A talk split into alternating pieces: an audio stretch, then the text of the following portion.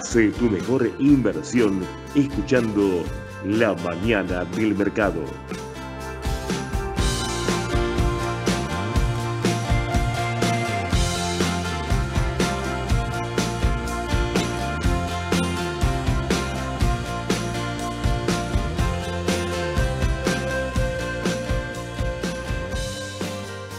Muy buenos días, arrancamos la mañana del mercado, versión radio viernes, último día de esta semana que fue cortita, que gracias a Dios está muy fresquita, por suerte, comparada con días anteriores de la semana anterior, ¿no? Que la pasamos mal con mucho calor, hoy está nublado acá en la ciudad de Buenos Aires, y estoy con mi compañero Fernando Staropoli. Fer, ¿cómo estás? ¿Cómo vale? ¿Todo bien? ¿Vos todo en orden? Todo bien, descansado.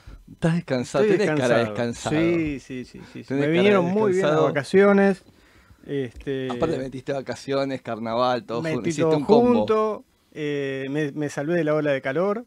No, no sabes lo que así fue. que la verdad que bien. bien. esa ola de calor que bueno, que si bien que generó, eh, a- a- a- acá relacionamos todo con todo, ¿no? Eh, generó una sequía importante en algunas zonas del campo, gracias a Dios llovió en muchas de esas zonas, eso genera una recuperación, digamos, de, de lo que es... eh, bueno, la- la- la- la- la- lo que puede ser la cosecha, esta campaña, ya sabemos que no va a ser tan récord como se esperaba, porque los daños que se generan no se pueden recuperar, pero es muy bueno para, digamos, eh, poder seguir adelante y que no sea una situación más catastrófica. Sí, ¿sí? sí, también los precios de los commodities tampoco es que están en máximo. No, bastante mal. De hecho, siguen cayendo los contratos futuros de soja a Claro. nivel mundial. Eh, eso no, no está bueno. Eh, hablaba con algunos clientes que son productores y están haciendo números, ¿sí? justamente eh, con, con lo que pagan semillas, fertilizantes, que, que tienen muchos es contra cosecha, justamente que lo hacen. A ver si esperan, si acopian, si liquidan rápido. Ojo con esto, y es dato importante, por eso lo tenemos a colación, por el tema de la liquidación del campo, que es importante para nuestra macro en general, ¿no? Sí. Así que bueno, así arrancamos esta mañana, Fer, y seguimos ayer, segunda rueda de la semana, Segunda bursátil, rueda. segunda caída consecutiva del dólar. Sí, segunda caída consecutiva del dólar eh, y caída de las, por, por ende también caída de las acciones eh, en el mercado local. Exacto. Eh, no así en el exterior. O sea, los, los ADRs en Estados Unidos, en su mayoría, ayer, ¿te acordás que lo estábamos viendo Sí, sí. al cierre? En su mayoría subieron. Las que habían bajado eran eh, IPF. Las energéticas. Las energéticas. Muy poco igual, ¿eh? Sí. IPF, Pampa Sí, y sí, sí. Cepu. Exacto. Ayer eh, fueron la- las que bajaron los ADRs. Justamente hablaba de esto ayer con Santiago Liul en Canal E, justamente a la tarde, pues estábamos justamente hablando del tema, un poquito del tema dólar, un poquito de los activos argentinos y hablamos también de los bonos, ¿sí? Sí. Y ahí, Fer, a ver, el MEP cerró más o menos 1094, 1095, el contado con liquidación 1162. Hablamos de un 2,2% en el MEP, menos que el día anterior, Sí. 1,6% en el contado con liquidación. Eh, a ver, ¿a qué se puede atribuir esto? Porque el, el que Varias. capaz está comprado en algún ADR, el que está comprado en algún CDR, está viendo su comitente afectada por estas horas de alguna manera. No decirlo. desesperéis. No, no, no hay que desesperar. No hay que desesperar nunca porque esto no sabemos cómo sigue, porque esto estamos en un vaivén, estamos en esas ondas cíclicas de sube y baja, en esas oscilaciones que van a seguir estando, obviamente en esta volatilidad, pero los buenos datos macroeconómicos del otro día de la inflación del 20,6%, la verdad que fue dato publicado. En este hablo, ¿eh? contexto Yo es no hablo de realidad porque creo que el bolsillo nos duele un poco más a todos que eso, pero digo, el dato del 20,6%, sumado al equilibrio fiscal, por lo menos mensual, que se logró en enero. ¿sí? Eh, bastante importante. Te diría Sí. que en el, si toma el mes puntual, fijo solo, estamos hablando de que se, lo- se logró un equilibrio, no hubo déficit. Eso Sí, es sí, importante. Una reducción que ayer Sole y Edu mostraron en la mañana del mercado de lo que es la cuenta de la Administración Pública Nacional de Gastos, ¿sí? De un poquito más del 12%. Eh, esos datos macroeconómicos, el mercado, estoy hablando puntualmente del mercado, los toma bien. También hubo compras del Banco Central. Sí. Tenés, tenés la data ahí, ¿no, Fer? Sí, sí, de sí. cuánto sea, compró el, el- Central. Lo, vamos a decir que lo positivo es que eh, en el último tiempo el Banco Central compró prácticamente todos los días este, reservas. Hu- Hubo semanas o, o hasta algún mes medio negativo, pero en el acumulado En el fue acumulado, positivo. sí, O sea, llevamos en el año 3.500, casi 3.570 millones. Sí. eh, y eh, las reservas ya son más de 26.000 millones. Bueno, bien, esta es una, a ver, no estamos en buenos niveles, eso se entiende y es Sí. claro, pero la curvita empieza eh, eh, un leve rebote ahí, Sí. ¿no? Si hiciéramos con velas estarían ya rebotando para arriba levemente, Sí, pero estamos saliendo para arriba. Y esto tiene una explicación también en qué está pasando, porque todo está relacionado con todo, con el dólar y con los activos argentinos. Por un lado, si veo buenos datos macroeconómicos, ¿sí?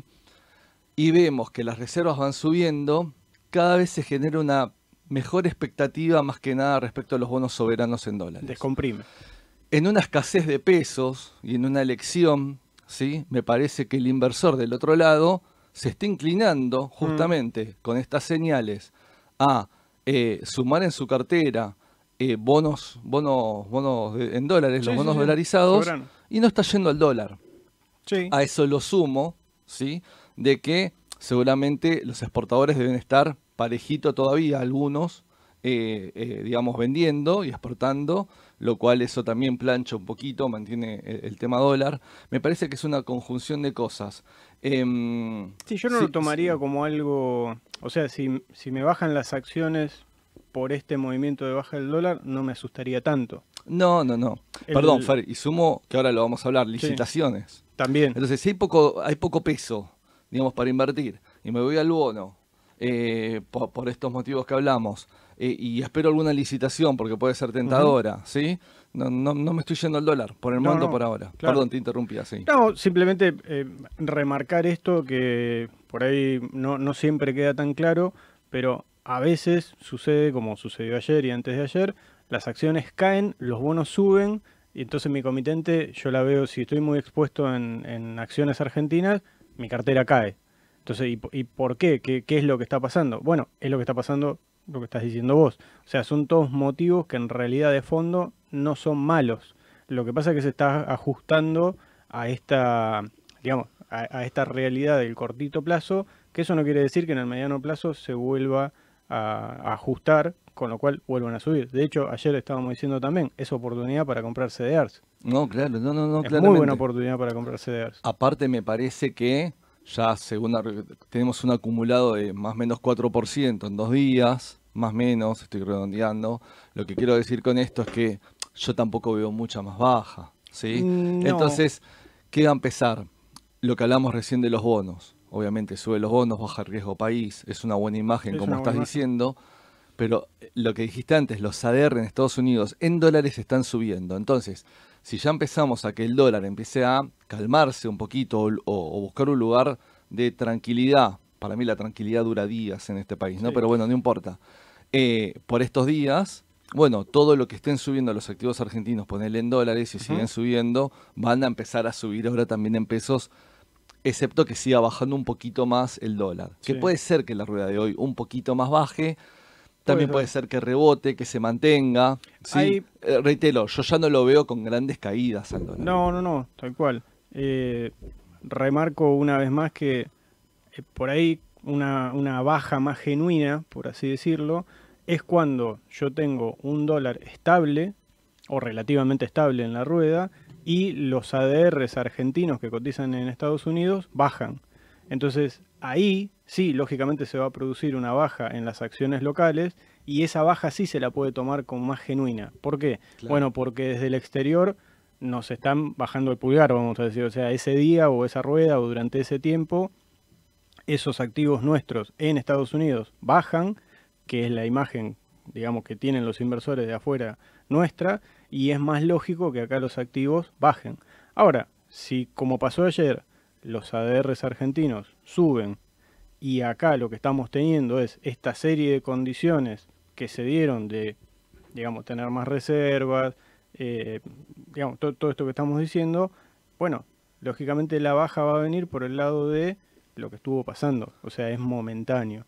Eh, la demanda de dólares es estacional, o sea, no, no, no es una, una cosa que se calma y nunca más, o que es frenético y, y- y es para siempre. Siempre que hay un, eh, cuando, como nosotros decimos, se pasa de rosca, cuando sube demasiado, ya es tan caro el dólar que ya es un dólar irracional y vuelve a bajar. O sea, estas cosas hay que tenerlas en cuenta para no desesperarse. Sí, ayer veíamos un, gráfico en, la mañana del mercado de un dólar eh, ajustado por inflación.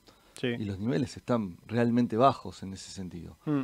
Eh, eso es importante también, es para destacar. Reitero, me parece que la tendencia natural, más con los niveles de inflación que hay, porque a ver, voy a pasar algo limpio, ¿sí? Estos indicadores son buenos de inflación en, este contexto, y en las medidas que está tomando de sinceramiento economía, como vos quieras llamarlo, y liberando algunos sectores económicos con precios controlados por parte del gobierno actual. ¿Sí? Ahora, no es bueno tener un 20% de inflación en un mes, eso está claro. Estamos hablando de un interanual arriba del 250%, desde la década del 70-80 que no tenemos estos valores, ¿sí? La inflación es extremadamente alta todavía.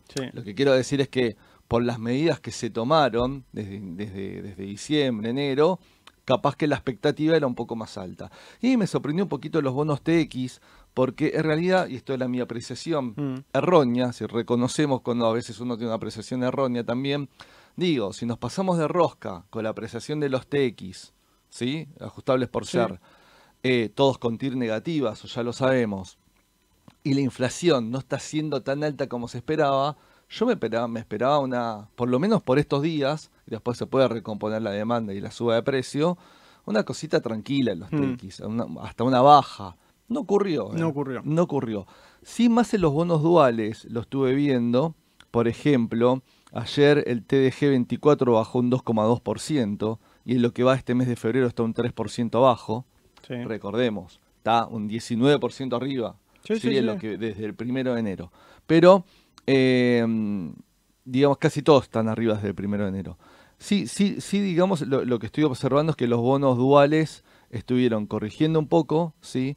Y no sé los TX, que tampoco, excepto el TX26, que capaz tiene más apetito, ayer subió como un 4%, mm. de hecho. El resto de los TX estuvieron neutros. Sí, sí, Se generó como oferta, demanda y volumen ahí por, por el TX26. Eh, y lo que decías antes, Fer, ahí estamos pasando limpio ayer los grandes ganadores y perdedores de mm. los ARs en dólares. CEPU bajó 2,3% ayer. Ahí está. Eh, Pampa el 1,2%. IPF un, casi un neutro, un 0,3 leve negativo, ¿sí? Y tenemos de nuevo a los bancos. Pasa esto, ¿no? Cuando la apreciación del dato es bueno económico, suben los bonos argentinos en dólares, suben los bancos.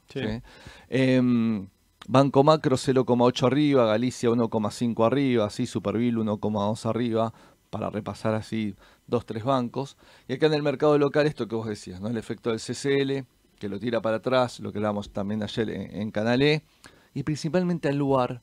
Ayer bajó un 4%. Sí. Aluar está en los 900 pesos. Sí, 903. el precio de cierre ahí? Eh, 903 fue. 903. Eh, 900 pesos de Aluar. está em, tentadora. Está tentadora.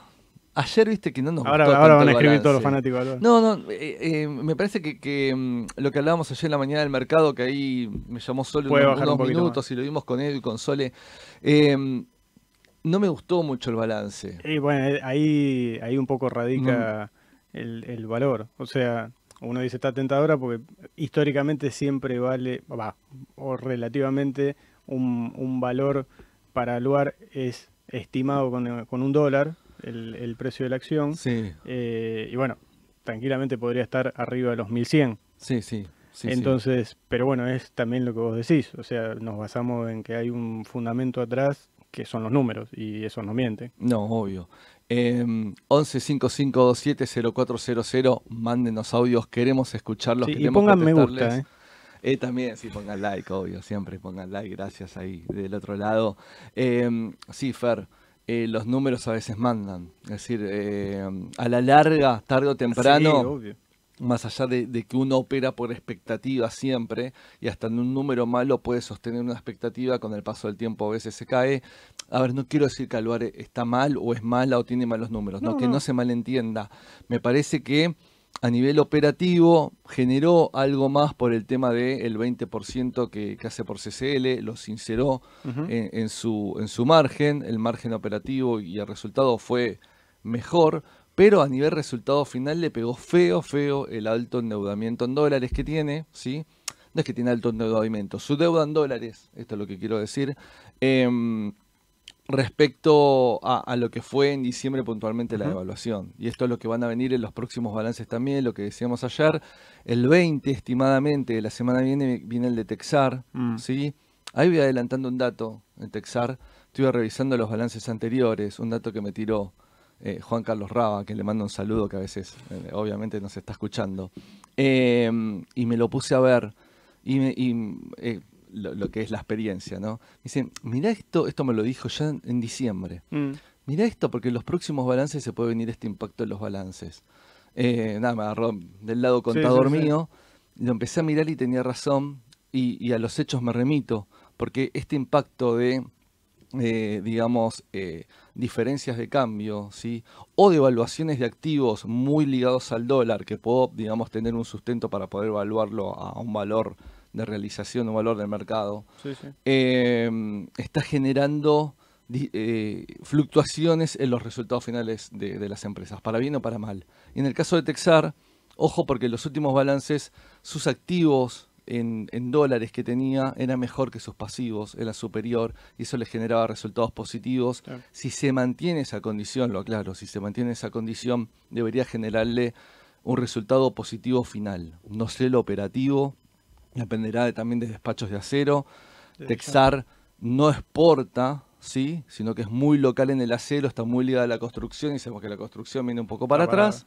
Lo que tiene Texar es participación en Ternium de México, que ese 30% de Ternium de México sí le genera un resultado también positivo y por diferencia de cambio importante. Pero, bueno, la semana que viene viene Texar atando a las dos empresas que siempre fueron como la, las que se buscan como Sí. relativamente conservadoras Son- cuando se escapa del resto, ¿no? Son papeles que en definitiva siempre hay que monitorear. Más allá de que uno los tenga o no los tenga, pero son siempre una, una referencia dentro del panel. Bueno, ahí, ahí estoy leyendo a Luciano, a Guada, em, ¿a quién más? Bueno, mucha gente está escribiendo respecto a Luar. Eh, reitero, Aluar es una empresa que me gusta. No todas las raíces llegan al infierno, ¿sí? cuando, cuando los papeles caen. Eh, desde el análisis técnico podríamos estar cerca de, de estar en precio, Mm. como para poder entrar, digamos. Sí. El contexto por ahora no ayuda, tampoco la demanda del inversor o el apetito del inversor no le gustó mucho el balance y estas caídas se están notando. También no sé si se va a, tener- a sostener mucho más tiempo. No lo veo perforando los 800, por otro un ejemplo, para abajo, ni loco, pero a ver, digo, esto es ni loco, pues me, me lleva puesto el dato, ¿no? No, Pero- pero, muchas veces, a ver, uno está analizando con lo que está pasando hasta el día de hoy, no sabemos qué es lo que va a suceder en, digamos, nuestro contexto político, que en definitiva termina marcando lo que termina pasando en la bolsa. Entonces, eh, de repente uno puede esperar, bueno, qué sé yo, yo me fui de vacaciones y eh, en el medio me enteré que hubo, hubo un revés en, en la ley ómnibus. Entonces, Sí. y justamente, ¿Ah, ¿Estás de vacaciones vos? claro, Ah, no, nos dejaste un muerto hermoso No, en la oficina. por eso. Nada, o sea, lo que era, obviamente, la gente. Ese a- día a- cayó, A, los clientes, al inversor, muchos se empiezan a desesperar. Nosotros trajimos tranquilidad porque esto va a pasar. Y yo la otra vez, Fer, en, en la Carla Radio decía algo que es recontra básico, así, che, Ale, es obvio, lo dije ayer en la tele y estoy repetitivo, que este gobierno va a enfrentar muchísimas batallas. ¿sí? Sí. Y que cada batalla ganada, como el dato de inflación, como la baja del gasto en, en las cuentas nacionales, eh, se refleja en el mercado. Y una batalla perdida como la del Congreso se refleja en el mercado. También. Y vamos a tener de las dos, ¿eh? Sí. Vamos a tener de las dos. A ver, pensemos que hasta, o sea, hasta poco más de dos meses atrás, el, el gran temor era si estallaba la famosa bomba del ELIC y terminábamos en una hiper. Sí. Que hoy eso, eh, ese, o sea, ya prácticamente ni estamos hablando de eso. Básicamente no, no, no es un tema hoy con todo lo que se licuó, o sea, con la suba del oficial, etcétera. Eh, con lo cual, eso era un escenario que si me lo contaban dos meses antes que no iba a pasar, nadie tampoco lo podía predecir porque nadie sabía qué era lo que iba a hacer, en definitiva. No, no, hay, hay un cambio de paradigma, digamos. Exacto. Vamos a ser honestos. Es decir, hay un cambio de, de modelo de país. Esto va a generar mu- mucha volatilidad y muchas fluctuaciones. Claro. El año pasado, en época de elecciones, Sole decía, eh, en estos contextos el mercado no es para cualquiera. Todavía lo sigo sosteniendo con esta alta volatilidad. ¿sí? No es para cualquiera. Sepan eh, en lo que están, entre comillas, jugando. Digo, jugando con una buena expresión, no quiero ser, digamos, que, que lo tomen mal, digo. sepan en dónde estamos parados, en qué contexto estamos. Sepan que la comitente puede pasarles esto, ¿sí? Y aún nosotros, capaz con experiencia o analíticos de herramientas, vemos lo que tenemos a mano hoy. Hay cosas del futuro que son totalmente impredecibles y que obviamente no podemos manejar y saber y no podemos ser eh, No, es a ver, como siempre, uno lo que va a tratar de pronosticar son escenarios posibles y hacer proyecciones sobre lo que puede eh, llegar a pasar, pero básicamente el mercado se nutre de expectativas, expectativas positivas y expectativas negativas. Si eh, a esta gestión le va bien y genera expectativas positivas, bueno, lógicamente el precio de los bonos, por ejemplo, debería tender a seguir subiendo. Están, yo eh, lo, hemos hablado acá semanas atrás, por enero. Cierro. Si no es así, es lógico que vayan para abajo. No, obvio, es que van, eh, naturalmente en el momento algún retroceso van a tener, puede ser una oportunidad de entrada para el que está esperando. Reitero, creo que, que, el mercado está oliendo esto de los buenos datos de reserva, incipientes, muy chiquito, pero es, es, una actitud positiva para las reservas, los datos macroeconómicos. Eh, Santiago ayer me decía, la, macro está, está buena la macro porque la hablaba con un economista antes, con Juan Manuel, y decían, yo no sé, la macro no está buena, la macro se está, ponerle, recomponiendo algunas variables de a poquito, todavía está rota. No, y es más, me voy más allá, el mundo también está coqueteando con una recesión.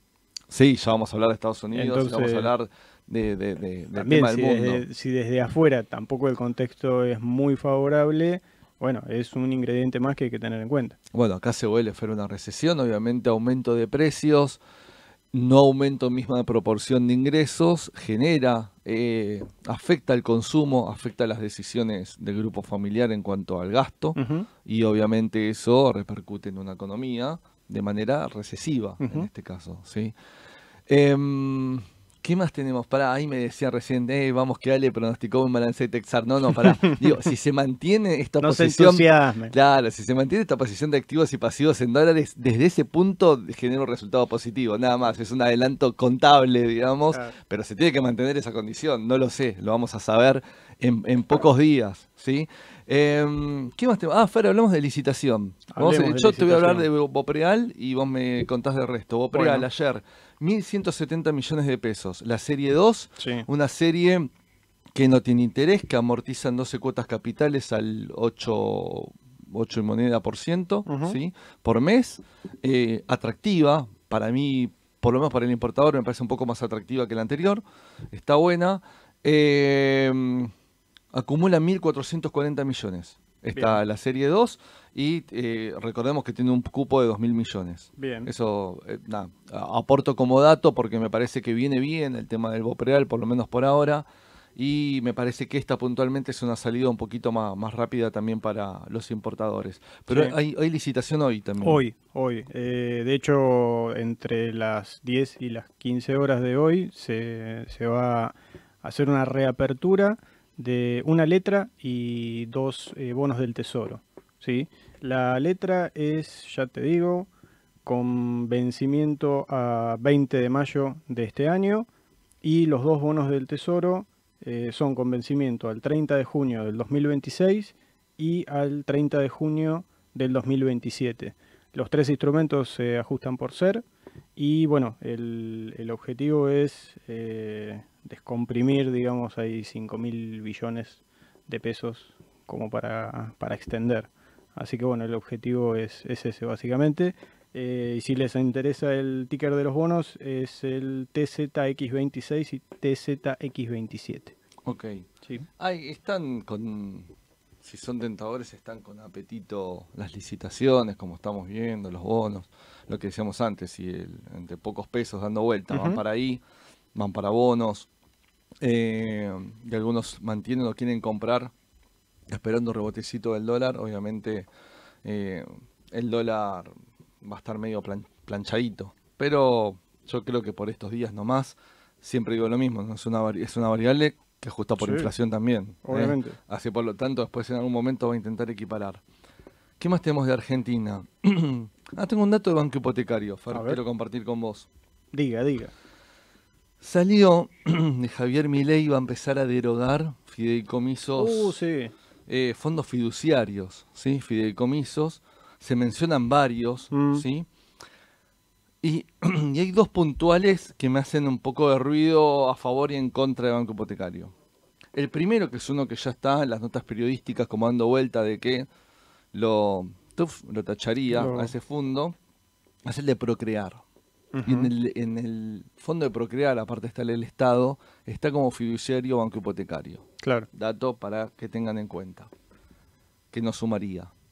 Pero el otro, y esto lo ato también al primer DNU, que hay que todavía terminar de, de aprobar y conformar, no ley ómnibus, DNU, Ujú. separemos la- las aguas, es que el 49% del paquete accionario de banco hipotecario es el fideicomiso de asistencia del Fondo Federal de Infraestructura Regional.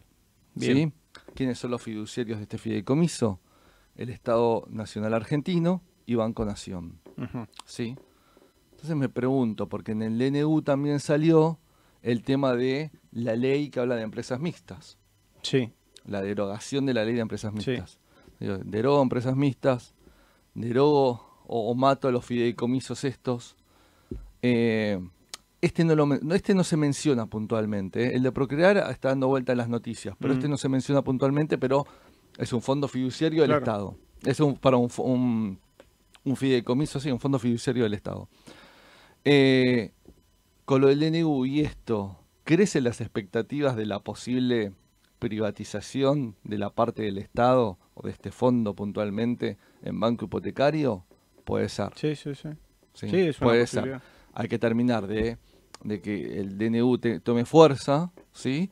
Y hay que ver si lo deroga puntualmente este. Mm. Sí, no, no, no tengo el dato concreto de que este esté en la lista negra, Sí, sí, ¿Sí? sí. eh, pero su- yo voy sumando cosas al tema.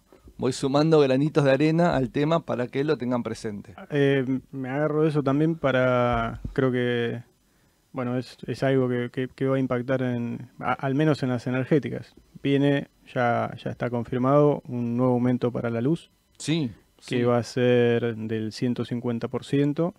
Eh, este 150%, sí, sí, sí, sí. Este 150% va a aplicar en el nivel 1, que el nivel 1 es el nivel de altos ingresos. Es decir, eh, lo, remarco porque tiene relación con lo que nos pasa a nosotros y a nuestras cuentas, a nuestros clientes.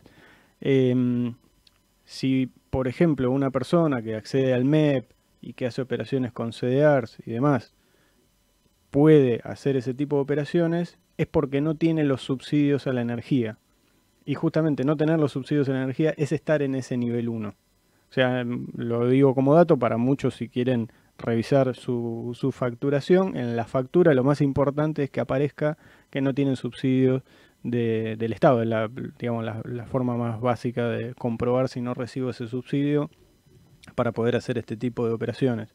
Así que los que ya estén en el nivel 1, digamos, es, es eso, es no tener el subsidio y la noticia es, a partir de ahora, viene un aumento del 150%. Y a partir de abril, el aumento de la energía va a ser mensual. Sí, también lo escuché. ¿sí? Así que bueno, es parte de todo este plan de, de, bueno, de, de reacomodar las... Así que los que tengan ahí. Edenor estén atentos con esto, ¿sí? O los que quieran entrar en Edenor, antes de que la noticia pase rápido, hay que ver si estos aumentos fue lo que digo siempre, que, que lo estuve buscando y no lo encontré en ninguna nota periodística y no encontré bien el cuadro tarifario, así que capaz sale Ah, claro. hoy, hoy a la vista. Porque yo lo que quiero desmembrar de esto es cuánto ha ido aumento al valor agregado de distribución, que siempre digo lo mismo, de la distribuidora de energía eléctrica. Claro. Pues yo puedo aumentar tarifas para por quita de subsidios, para compensar la generación de energía, porque nos están subsidiando a nosotros consumidores, Sí, sí. y eso no le cambia nada a la distribuidora de energía. ¿Sí? Ojo con eso. Sí, eso es clave. Pero, como cuando hablamos de aumento del cuadro tarifario, generalmente hay un aumento del VAT, de, lo que es el margen de ganancia de las distribuidoras, que seguro lo va a haber, y eso seguro obviamente le impacta de manera positiva a la distribuidora de luz, en este caso Edenor, porque estábamos hablando de la luz. Eh, Así que estén atentos, ¿sí? Eh, inversores de Nord del otro lado a esta noticia. Y el gobierno publicará en los próximos 30 días los nuevos cuadros tarifarios del gas. También eso. Sí. Y vamos a, a seguir relacionando todo con todo. Gas, tenedores de Metrogas del otro, del otro lado. O gente con apetito de Metrogas del otro lado. Tengan en cuenta esto. Porque el cuadro tarifario no está en el gas y en los próximos 30 días va a estar si se quieren adelantar de alguna manera algo, alguna decisión. Sí, sí, sí. Eh, si a comprar o a vender con la noticia, como dice dos veces. Pero por otro lado, IPF tiene el 70% de Metrogas. Sí. Estuve leyendo en el viaje mientras venía en colectivo, acá por la zona Villa Crespo, llegando acá a Palermo, eh, de que IPF estaría vendiendo esa participación. Y eso se puede tomar como positivo para Metrogas y para IPF eh, Sí. también. ¿Y por qué digo esto? Porque en los últimos años o tiempos, yo que a veces leo el balance IPF más que otros, eh, fue como medio un pus para ambos esta relación. Es como que nunca hubo esa... Sinergia. eh, exactamente, esa es la palabra, Fer, sinergia. Porque cuando uno invierte en una compañía, y en un rato, eh, Eli, vamos a hablar de Globan, que nos estás eh, preguntando de Globan. Cuando uno invierte en una empresa y forma un consolidado, una agrupación, tiene que haber sinergia entre las compañías que estoy eligiendo, de alguna manera. ¿sí? Es lo que se busca.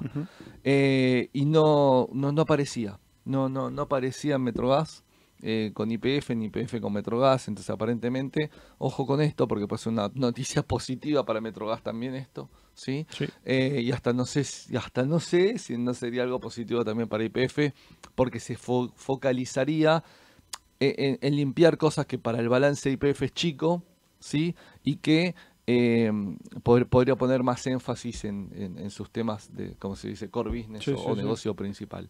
Así que quería compartir también este dato que tengo de, de cómo es de, mm, de oh, no me sale el nombre, de, de De. Metrogas, ¿sí?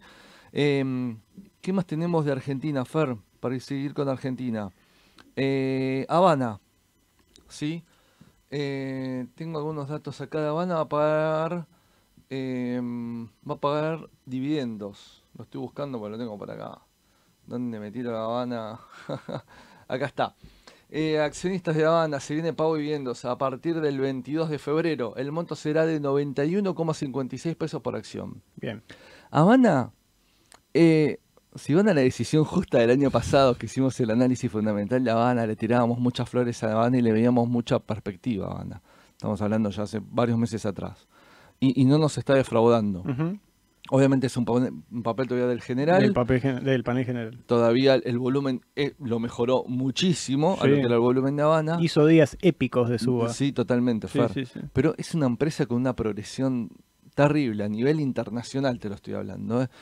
Eh, el, el tema del aumento de producción esperado que tienen, ¿sí? por eso toda la inversión y el endeudamiento para, para instalaciones. El tema de- del crecimiento que está teniendo en aperturas de afuera eh, es impresionante. Y qué bien la hicieron desde el marketing con el nuevo alfajor. No, ni me digas, ni me digas. te voy a, te voy a dar No un dato, mirá. Eh, Si lo- alguien puede conseguir ese bendito Sí, alfajor, Sí, aceptamos algunos. No lo probé todavía. ¿Sabes que cuando yo era pibe, eh, uno iba a Mar del Plata, yo iba a Mar del Plata de chico, y siempre eh, nos pedían a alguien, che, ¿me traes alfajores Habana? O uno le llevaba por cortesía a algún Claro. familiar, amigo muy íntimo, alfajores Habana, porque acá no se conseguía, no había Habana en Exacto. Argentina. Eh, en Eh, Argentina, em, perdón. Eh, en Buenos, Buenos Aires, En, en Gran Buenos Aires y Capital, por lo menos hablo de esta parte, ¿no? Em, no, no había, había solo en Mar del la Plata y, y punto. Eh, obviamente Avena creció un montón, se hoy es una franquicia, Sí, es, sí. como- es una cadena, ¿sí? Pero en esa época era así. Y este alfajor lo sacaron puntualmente en la Sí. costa, ¿no? creo que Mar del Plata principalmente, y se extendió a algunos lugarcitos de la costa que hasta- también co- costaba conseguirlos. ¿Sabes cuánto vendieron de este alfajor, Fer? Un millón cuatrocientas mil unidades ¿te das cuenta? de, yo creo que eh, el- eh, para mí eh, dicen que está bueno el alfajor, que no te vuela la cabeza, pero que está muy bueno eh, por el festejo de los 150 De los años de Mar del 150. Plata. Eh, y, y cómo es, pero el, marketing me parece que a través de las redes, de, de algunos eh, influencers. Hacemos una campaña solidaria eh, si alguien nos quiere hizo- donar. Se hizo como una. esas ganas de querer probar ese alfajor, ¿viste? Por Dios. generaron la demanda donde no estaba. Ese, la gran... hay, que, hay que premiar al estratega de marketing de, la, empresa. sí, la, verdad que la verdad que impresionante lo de la banda me sacó el sombrero. Eh, hablando hablando del papel en sí, de la acción, eh, ¿esto quiere decir que tengo que salir corriendo a comprar acciones de Habana? No, no es que tengo que salir a comprar acciones de Habana. Lo que sí es, como decía Ale, un papel que tiene proyección, que está mostrando buenos resultados y, digamos, al menos es digna de evaluarla y tenerla en cuenta para tener tal vez una porción de la cartera. Sin olvidarse que, como dijimos, es un papel que cotiza en el panel general, que si bien tiene muy buen volumen, no es lo mismo que un papel del panel líder, siempre hay que tener en cuenta esas diferencias. Sobre todo, no estoy hablando ni de la calidad de la empresa ni de cómo la manejan, lo que estoy diciendo es para la bolsa, en la bolsa, los volúmenes de transacciones diarias que maneja. Un papel del panel líder y un papel del panel general. En el caso de Habana no es un problema porque tiene buen volumen, entonces yo podría destinar una, parte de mi inversión en un papel así. Eh, no así con otros papeles del panel general que tienen muy poquito volumen y el día que yo los quiera vender sí puede representar un problema. Esa era la, idea. No, sí, muy buena la aclaración, es verdad, muy buena la aclaración, Far. Y cierro tema Argentina, eh, por lo menos de mi lado, ahora veo si te quedó ahí algún pendiente para compartir con, con la gente. Tema TGN, que ayer se mm. estuvo viendo gráfico con Edu, que había crecido, que había crecido, que ya ahora andaba media media desde gráfico, ¿sí? Eh, tengo una buena noticia de TGN, justamente para reactivar un poquito el tema TGN. A ver. Eh, salió un lote de 10.000 tubos de costura de Tenaris para la reversión del gasoducto norte. Bien. ¿sí? Es, no es parte del gasoducto Néstor Kirchner, pero sí es complementario y se conecta con un tramo de este gasoducto y es muy importante para para para para, para, para, la región norte. De hecho era uno de los proyectos que, que, tenía y estaba y que parecía que se frizaba un poquito por el tema bueno del contexto la inflación la construcción y un montón de cuestiones. Bueno no ya salió este despacho de Tenaris sí un despacho importante. Estamos hablando de de 2.500 viajes en camión, ¿eh? acá tengo el dato puntual. Así que Quería compartir esta noticia todo, con Todo lo que sea, va, yo qué sé yo, yo siempre pienso que todo lo que sea inversión en, energía, o sea, en infraestructura para energía, es, dinero bien invertido para el país. Eh, o sea, un país no puede crecer si no tiene energía barata. No, no, la energía es clave. Por algo. Sobre todo nosotros que tenemos energía. Por algo, no sé si no, digo que comparto o no comparto, y seguramente esté la opinión dividida del otro lado. Por algo el Estado se mete en, una empresa tan grande como IPF, que tiene eh, la, mayor parte de la producción exploración hidrocarburífica de Argentina, por darte un ejemplo, porque es generadora importante de energía. Convengamos que de energía desde todo punto de vista, desde, desde la logística, por el, por el traslado de, unidades aéreas, eh, em, de automóviles, camiones, sino también para la generación de energía eléctrica, porque, la industria. porque eh, parte importante de la matriz energética nuestra es termoeléctrica, con gas y, y gasol y fuel oil. Eh, entonces, es clave, es clave. Entonces, Después discutamos, según la visión de cada uno, si el Estado tiene que estar o no tiene que estar. Sí me parece que tiene que estar presente en el sector. No sé si directamente una compañía o no. Eso lo dejo para, para que, como debate, pero es otro punto que no vamos a tratar ahora, pero es, es, es, como vos decís, es muy clave. ¿Algún tema más para cerrar Argentina, Fer? De Argentina te diría que no. Creo que ya, ya hablamos de... Antes de arrancar con Estados Unidos, vamos con algunos audios. Dale. ¿Sí? Y vamos a escuchar algunos audios que tenemos. Hola, ¿qué tal? Eh, buen día. Eh, yo les quería consultar, eh, soy nueva en el mundo de las inversiones y les quería consultar si es mejor eh, invertir en CDR eh, en pesos o en dólares? ¿Qué es lo, más rentable hoy y, bueno, con el panorama de, que quieren dolarizar la economía y eso? ¿qué, ¿Qué me conviene más? Bueno, muchísimas gracias y buen fin de semana.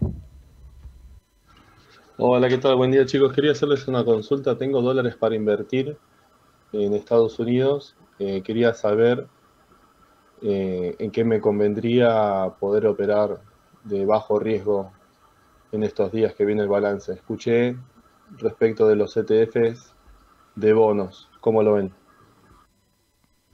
Ale, genio, buen día. ¿Cómo anda, Fer? Sí, una pregunta. Yo vengo siguiendo, va, vengo perdiendo con CRE. Bastante. Eh, ahora vi un pequeño rebote, pero no. ¿Hasta dónde puede, puede ser una señal de salir sin haber perdido tanto? ¿Qué te parece a vos? Muchas gracias. Bueno, muchas gracias por, por los audios, ¿sí? Em, primero, antes que nada, me encantó el primer audio. Em, me encanta, primero, eh, el... el, eh, Animarse. No, no, sí, la gente nueva que se va sumando al mercado, pero me encanta porque creo que era uno de nuestros principales objetivos desde, desde Raba Bursátil. Siempre es esto, ojalá, este, ojalá que sea, aunque sea mínimamente chiquito, aportar este grano de arena que les sirva a ustedes para hacer más grande el mercado de capitales argentino, que es chico, ¿sí? Sí. Y que no es elitista y que no es para poca gente, eh, es, es para todos, para el que, bueno, para el que pueda tener un ahorro y que quiera buscarle alguna alternativa.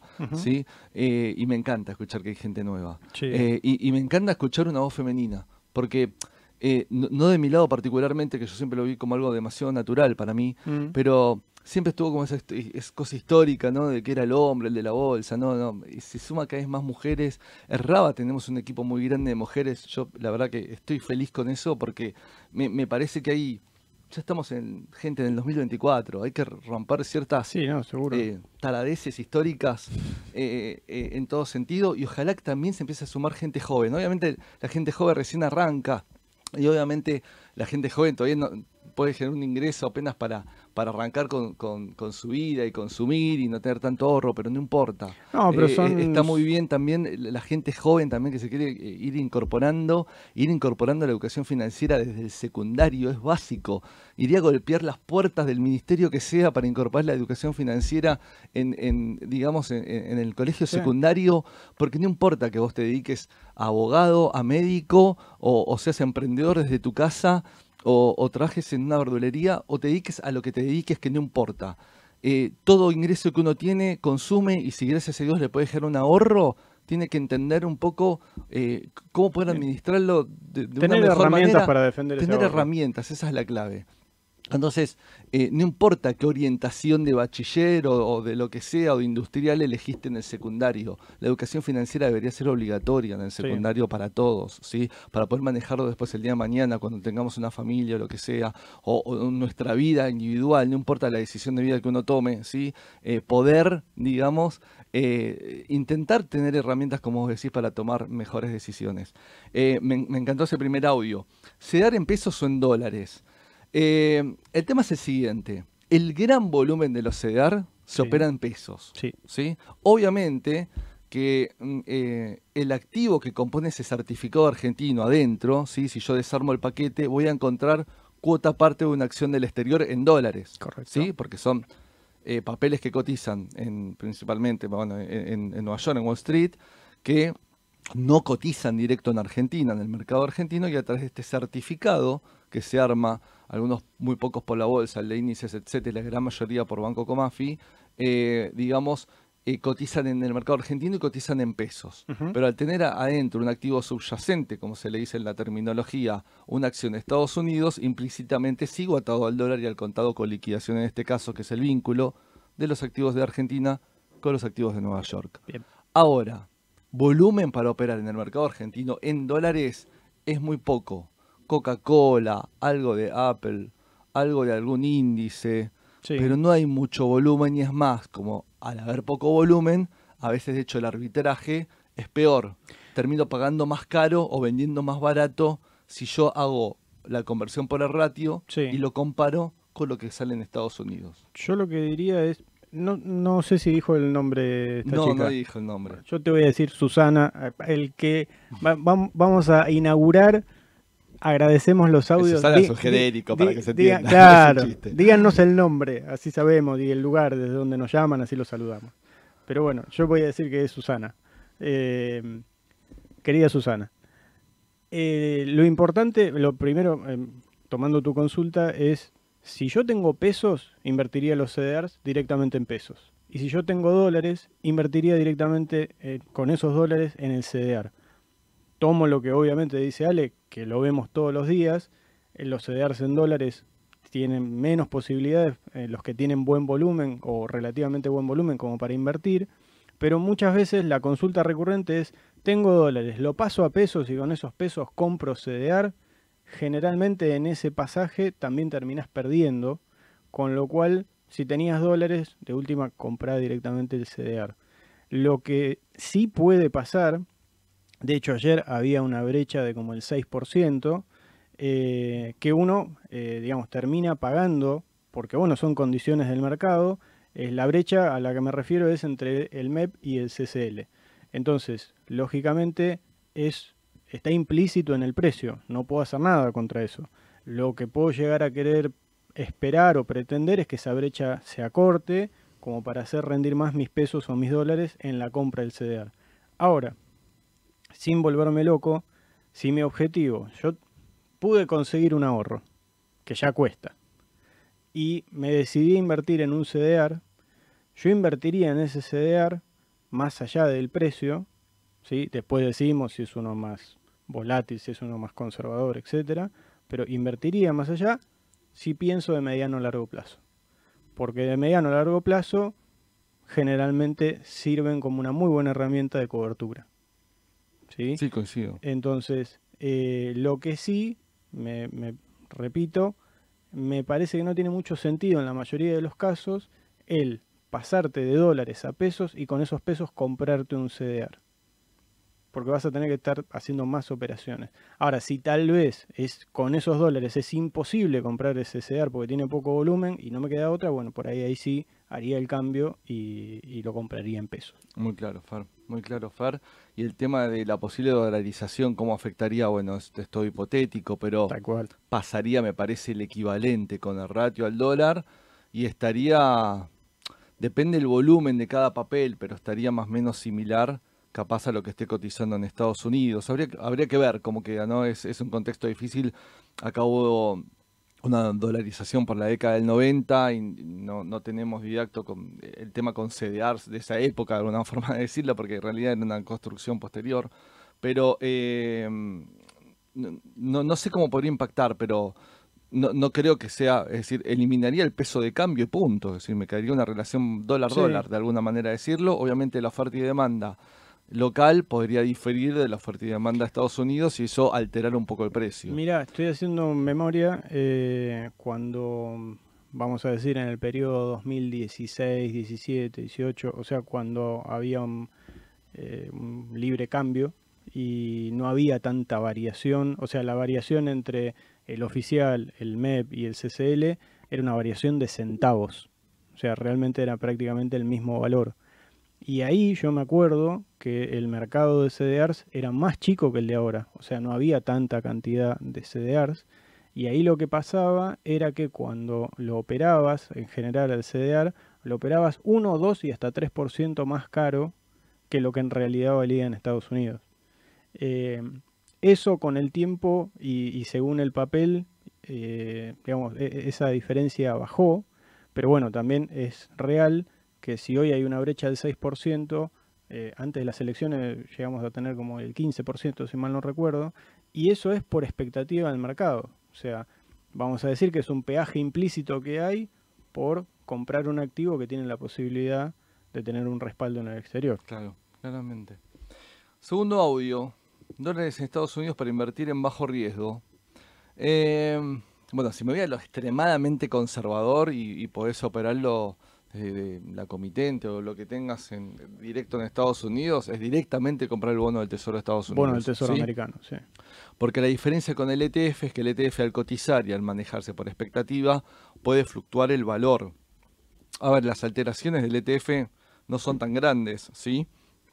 con una expectativa de baja de, digamos, de, los intereses en Estados Unidos, ahora vamos a hablar un toque de Estados Unidos rápido, obviamente el valor de la cotización del ETF debería estar para, para, arriba, ¿sí? Eh, pero, em, digamos, eso sería lo extremadamente conservador. Como segundo, eh, directo al bono. Como segundo paso, bueno, sí, vamos al ETF de bonos como conservadores. Como un tercer paso, si me quiero ir a renta variable, generalmente hay tres sectores económicos que tienen un, lo que se dice un beta inferior a uno, ¿sí? que son menos volátiles respecto eh, al movimiento contra el Standard Poor's, que es el de consumo básico, que es el de salud y lo que llaman en Estados Unidos utilities, que son los servicios públicos, de una manera de llamarlo. Son los más conservadores como sectores em, dentro de Estados Unidos, ¿sí? Em, no me acuerdo el de utilities, pero el XLP era el de el ETF de consumo, básico.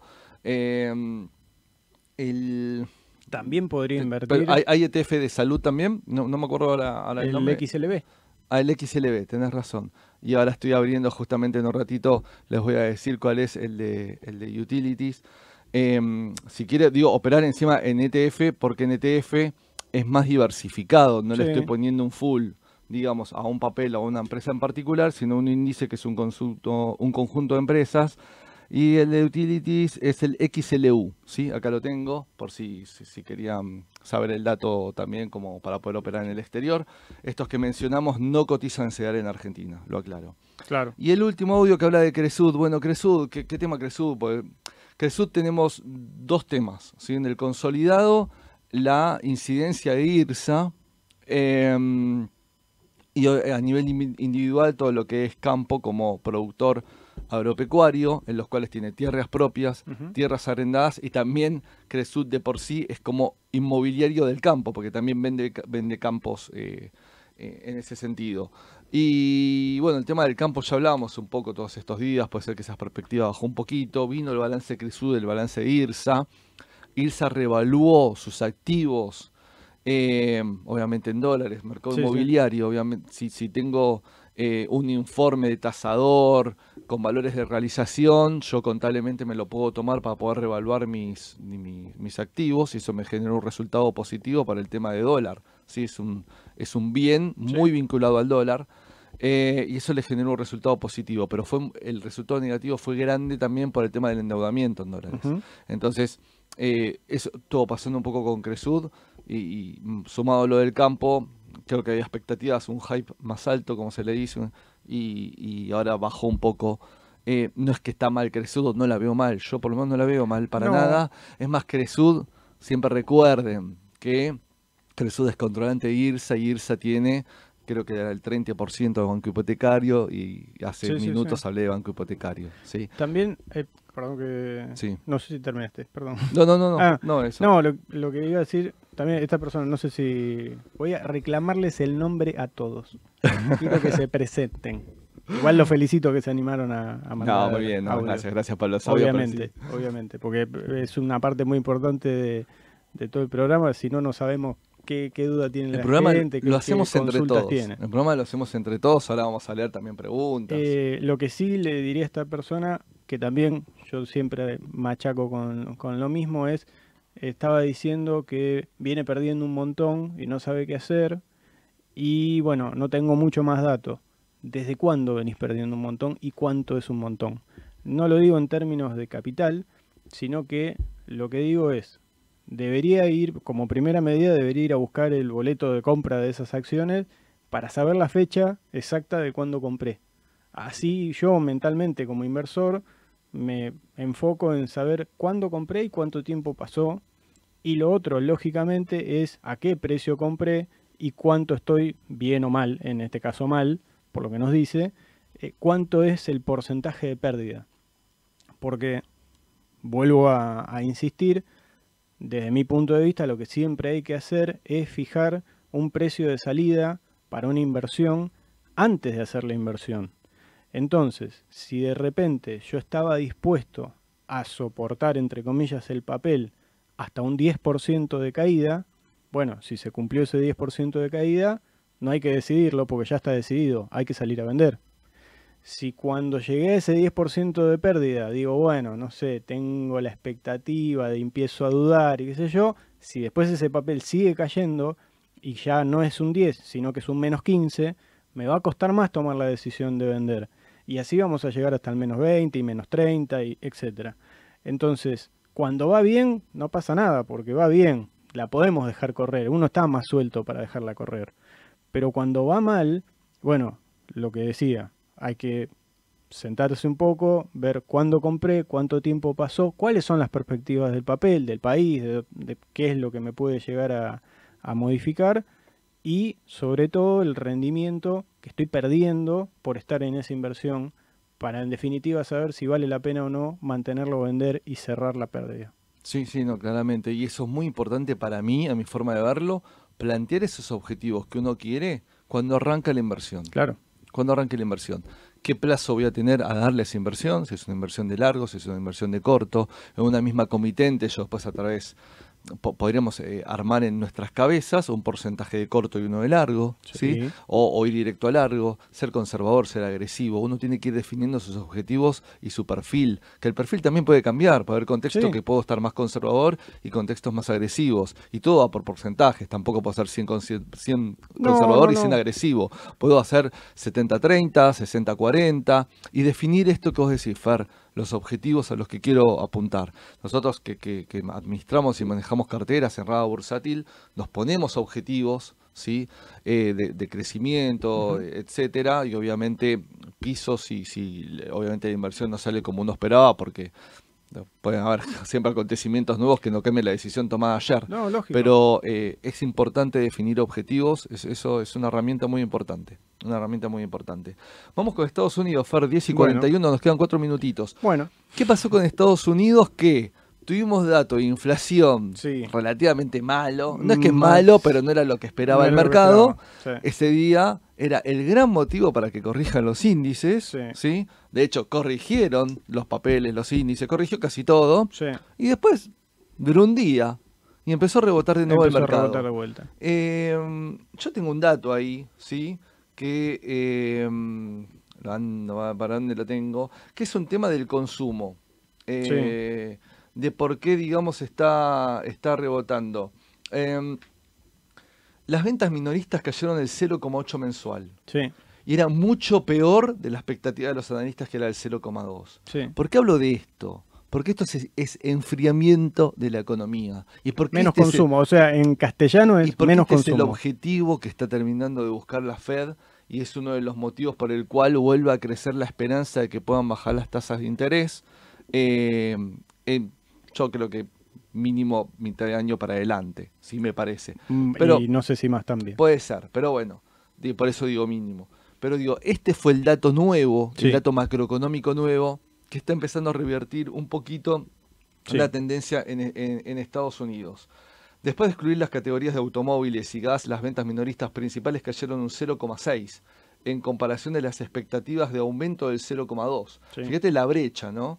Eh, porque acabo de sacar, eh, siempre se excluye el tema de, automóviles, consumo, etc.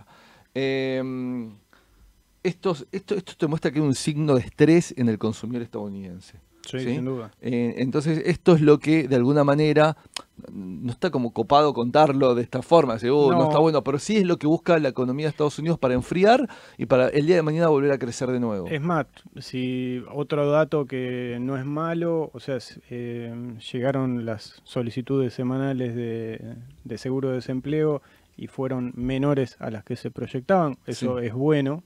Eh, entonces, como hay un dato malo, también hay, un dato levemente positivo, pero sí es cierto que, lo que decías vos recién, la Fed está buscando esto, porque el, objetivo de la Fed es bien claro, necesita llegar al 2% de inflación anual lo antes posible. Y en ese sentido es el trabajo que vienen haciendo en los últimos tres años, cuando teníamos una inflación de más del 8 en Estados Unidos. Sí. Entonces, eh, Así todo, el mercado eh, recuperó. O sea, el Standard Poor's ayer volvió a cerrar en máximo. Y en la rueda de ayer, por ejemplo, estaba bajando las grandes tecnológicas. O sea, bajaba Google, bajaba Microsoft, bajaba Apple. Eh, pero el contrapeso de eso también fue que el resto de todo el mercado subió. Inclusive eh, acciones como Netflix, Tesla. Tesla subió mucho ayer. Em, con lo cual equipararon la balanza inclusive dentro del mismo Nasdaq.